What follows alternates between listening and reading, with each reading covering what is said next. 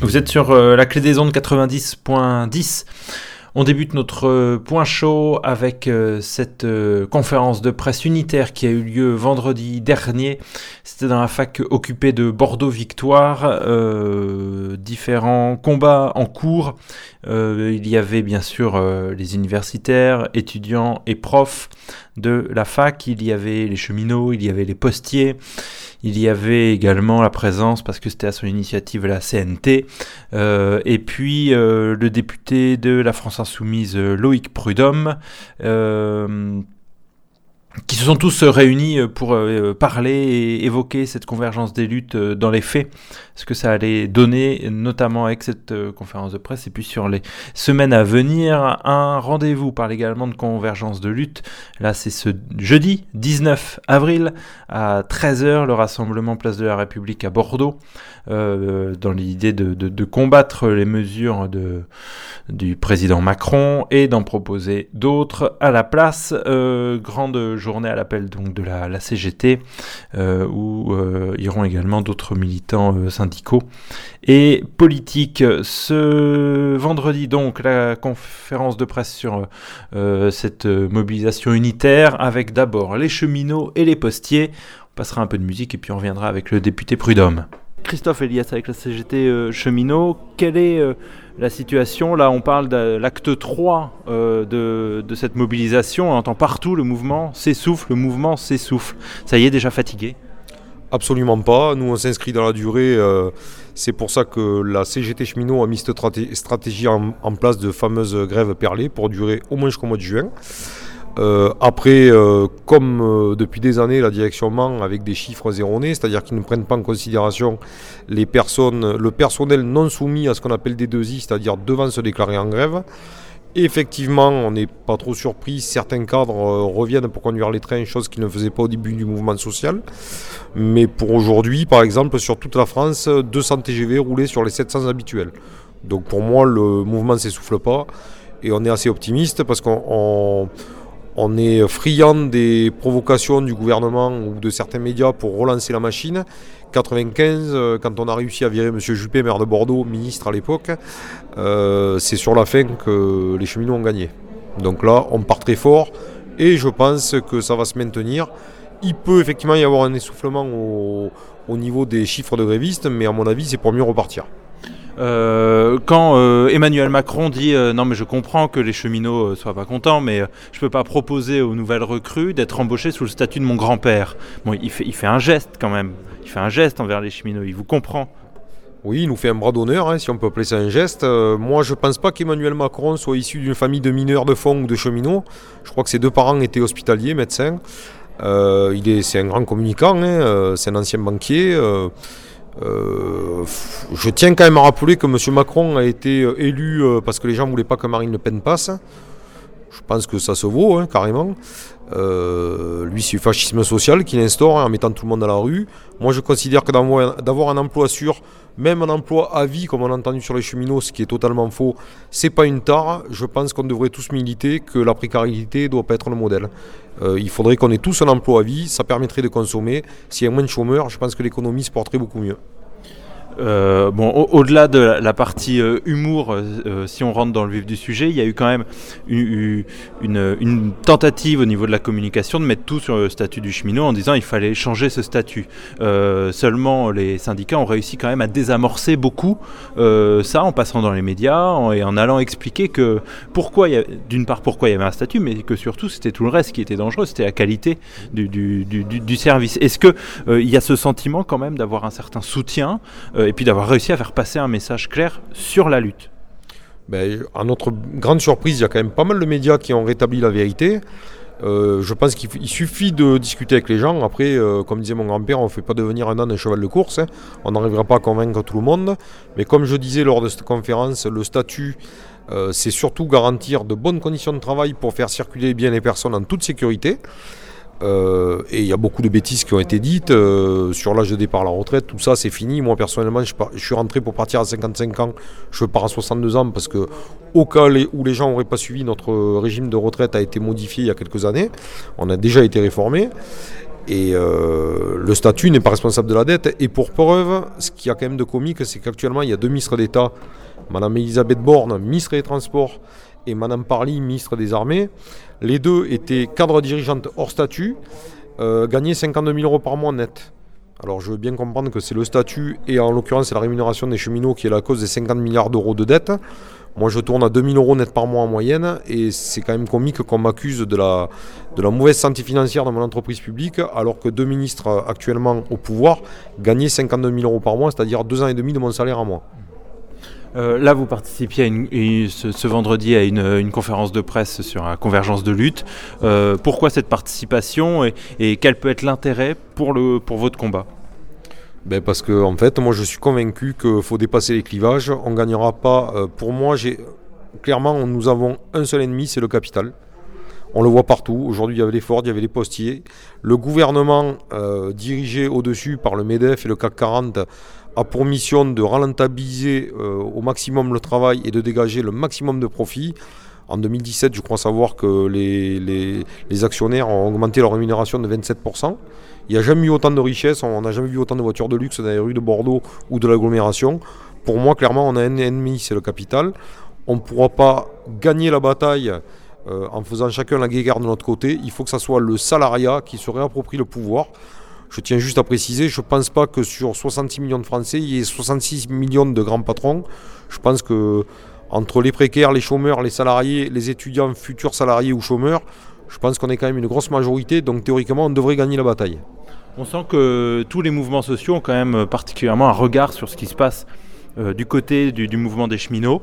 Euh, comment vous le vivez, cette, importance que vous avez des regards tournés vers, euh, vers votre combat actuel bah, c'est toujours valorisant. Le problème, c'est que l'équation euh, a changé. C'est-à-dire que moi, mon père est rentré à la SNCF en 64, euh, il était pas loin de 500 000 cheminots à statut. Euh, sociétalement, la, donne était totalement différente. Quand il y avait un conflit, tout le monde posait les outils. S'il n'y avait que la moitié des cheminots, il y en avait quand même 250 000 dans la rue. Je tiens à rappeler à mes concitoyens que les cheminots ont vu leurs effectifs fondre comme neige au soleil. On n'est plus que 145 000 cheminots à statut actuellement les mentalités ont changé. Il faudrait que les gens comprennent qu'ils vont plus pouvoir compter sur les corporations comme les cheminots pour gagner la bataille sociale, qu'ils pourront plus compter euh, uniquement sur les salariés du secteur hospitalier qui dans tous les cas seront réquisitionnés par la police s'ils vont pas au boulot. Donc c'est là qu'il faut comprendre que c'est fini où il y avait des grandes corporations avec énormément de personnel pour gagner la bataille. Maintenant, il faut tous lutter ensemble. On continue ce point chaud avec Loïc Prudhomme, député de la France Insoumise, qui revient sur euh, les enjeux euh, législatifs euh, qui se jouent cette semaine et également qui viennent de se jouer sur la SNCF. Il y a pas mal de rendez-vous. 19 avril, manif interpro de la CGT. 21 avril, ici, il y a, la journée pour l'emploi avec l'effort de l'organisation et le concert avec Lavillier notamment. 1er mai, fête du travail. 5 mai, la fête à Macron. Il faut poursuivre dans la durée, quoi. il faut tenir quand même la question est bien celle-là, c'est est-ce qu'on sera en capacité euh, de tenir dans la durée? C'est pour ça que c'est aussi important que les syndicats ne soient pas seuls et que moi je trouve que c'est une responsabilité euh, impérieuse des forces politiques et des mouvements politiques d'appuyer et de soutenir les, secteurs syndicaux qui sont en lutte et également les étudiants qui ont besoin d'un appui de tout le monde pour euh, s'organiser, pour apprendre à, tenir un combat sur la durée. On voit ce qui se passe aujourd'hui à la Sorbonne ou à Tolbiac. les étudiants, ils sont soutenus par les cheminots ils sont aussi soutenus par euh, les forces politiques, et c'est ça qui va permettre qu'à un moment, on arrive à faire reculer le gouvernement, à faire basculer euh, cette politique vers une politique des communs, une politique où on revient sur... Euh, on, reconquiert nos, euh, ben, nos, conquêtes sociales qui sont en train de démonter une à une et qui est en fait leur programme. Hein. On, le, sait depuis euh, maintenant au moins deux quinquennats, le programme de, ces gouvernements libéraux successifs, c'est détricoter patiemment un à un les acquis du CNR, du Conseil national de la résistance. Voilà, ça commence, c'est la sécurité sociale, c'était le code du travail, etc., etc. La liste est trop longue, donc maintenant il faut qu'on soit dans la reconquête de tout ça. Euh, on, parlait de, Tolbiac, on parlait des violences, on parle de Notre-Dame-des-Landes. Et est-ce que euh, à l'Assemblée, il y a un autoritarisme aussi qui, que, doivent affronter les députés d'opposition bah, Clairement, nous, on s'oppose aussi à, un mur. Alors quand c'est pas euh, le mensonge, c'est l'omission, et quand c'est pas l'omission, c'est le mutisme.